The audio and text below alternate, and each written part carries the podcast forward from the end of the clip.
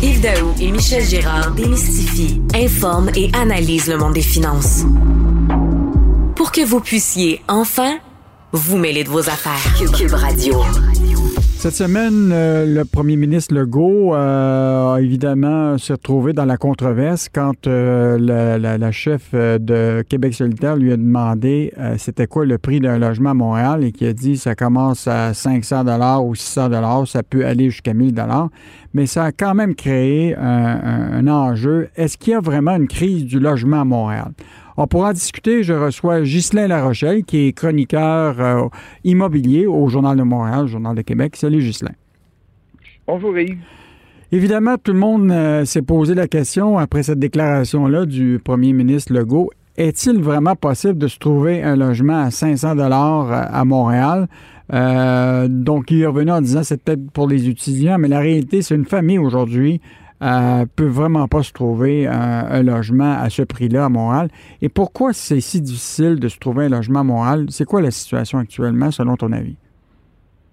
Ben, qu'est-ce qu'on qu'est-ce qu'on voit présentement, c'est que le taux d'inoccupation est très bas et il a augmenté un petit peu à cause qu'on a moins de visiteurs extérieurs, on a moins d'étudiants aussi extérieurs qui sont à Montréal, mais des logements à 500-600 qui sont affichés c'est très, très rare qu'on voit ça, Yves. Qu'est-ce qu'on voit présentement?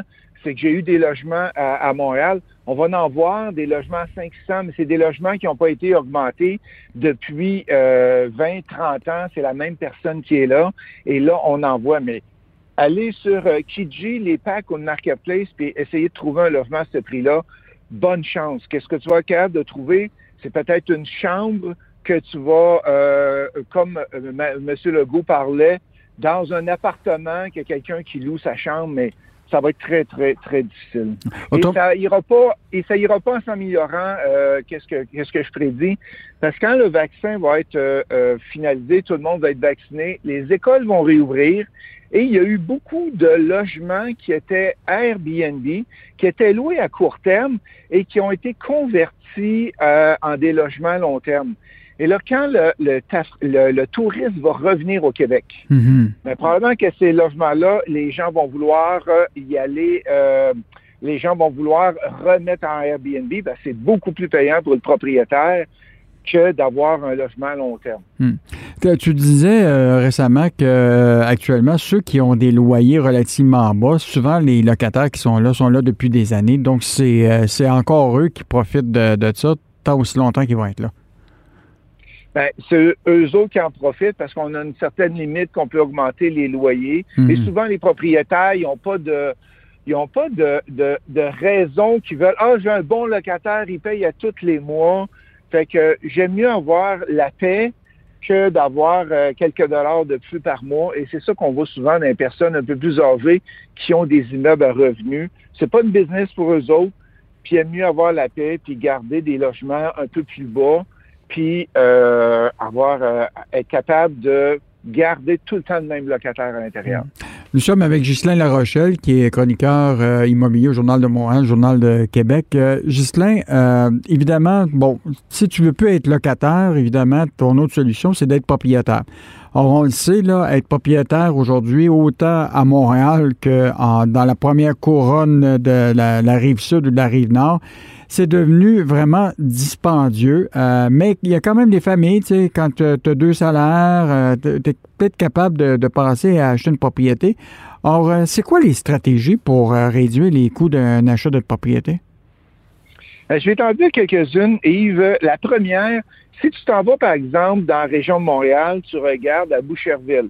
Le prix moyen d'une maison Boucherville est de, en mars, de mars cette année était de 465 000 tu fais juste te déplacer 20 minutes sur l'autoroute, tu t'en vas à Saint-Hyacinthe, le prix moyen est rendu 350 000. Hmm. Donc, tu as 115 000 de moins pour faire 20 minutes d'autoroute de plus. Fait que ça, c'est la première stratégie, aller peut-être à la deuxième couronne ou de rester dans la couronne proche de Montréal.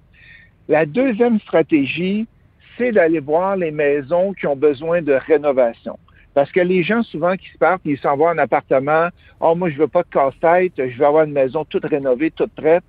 C'est sûr qu'il y a une, plus-value, il y a une prime à payer pour ce type de maison-là. parce qu'il y a quelqu'un qui a fait le travail et comme on sait, le prix des matériaux est très cher de ce temps-ci, donc il y a une surprime à payer. Fait que si tu achètes une maison qui a besoin de rénovation, puis tu acceptes pour quelques années de demeurer dedans et de faire ça tranquillement, tes rénaux, là, tu vas pouvoir sauver beaucoup. Oublie pas, oubliez pas qu'il y a il y, avait l'année dernière, il y avait 93 000 maisons à vendre sur centris.ca et présentement, il y en a 46 900 hier qu'il y avait. Hmm. Ça, qu'est-ce que ça veut dire? C'est qu'il y a encore 46 000 maisons qui sont à vendre, immeubles qui sont à vendre au Québec. Hmm. Fait que les gens, qu'est-ce qu'ils font? Ils se, excuse le terme québécois, mais ils se garochent directement sur euh, les maisons qui viennent de sortir. Et il y en a quand même 46 000 qui sont là et qui attendent d'avoir une offre d'achat pour euh, être capable d'être acheté. Fait qu'on on n'est pas à zéro au Québec. Là. Il y en a hmm. encore 46 000 qui sont là. Ghislain, en terminant, euh, évidemment, l'enjeu de notre propriété, c'est toujours le financement.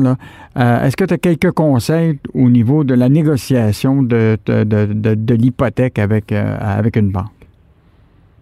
Ben oui, c'est de ne pas prendre la première offre qui vous est offerte souvent, il y a aller magasiner, aller voir euh, deux, trois banques ou prenez un courtier hypothécaire. Il y a des taux à rabais parce que tu as le taux affiché, tu as des taux à rabais et vérifier l'amortissement aussi. Est-ce que vous pouvez prendre du 25, du 30 ans pour être capable de diminuer vos paiements mensuels? Et les taux sont excellents de ce temps-ci. C'est que profitez-en, allez euh, geler votre taux pour un 3, 5 ans pour avoir ça le plus longtemps possible parce que les taux peuvent presque plus baisser. On est pas mal rendu bas, là. Fait que la seule chose qu'ils vont faire probablement dans les prochaines années, mais j'ai pas de boule de cristal, ça, y a des chances à l'augmenter. Hmm. on le sait, euh, la maison, euh, c'est un des actifs les plus importants euh, des, Québécois. Et évidemment, on va continuer à te lire dans le journal Moi, Journal de Québec. Donc, c'était Ghislain Larochelle, chroniqueur immobilier. au plaisir de suivre tes analyses dans le journal.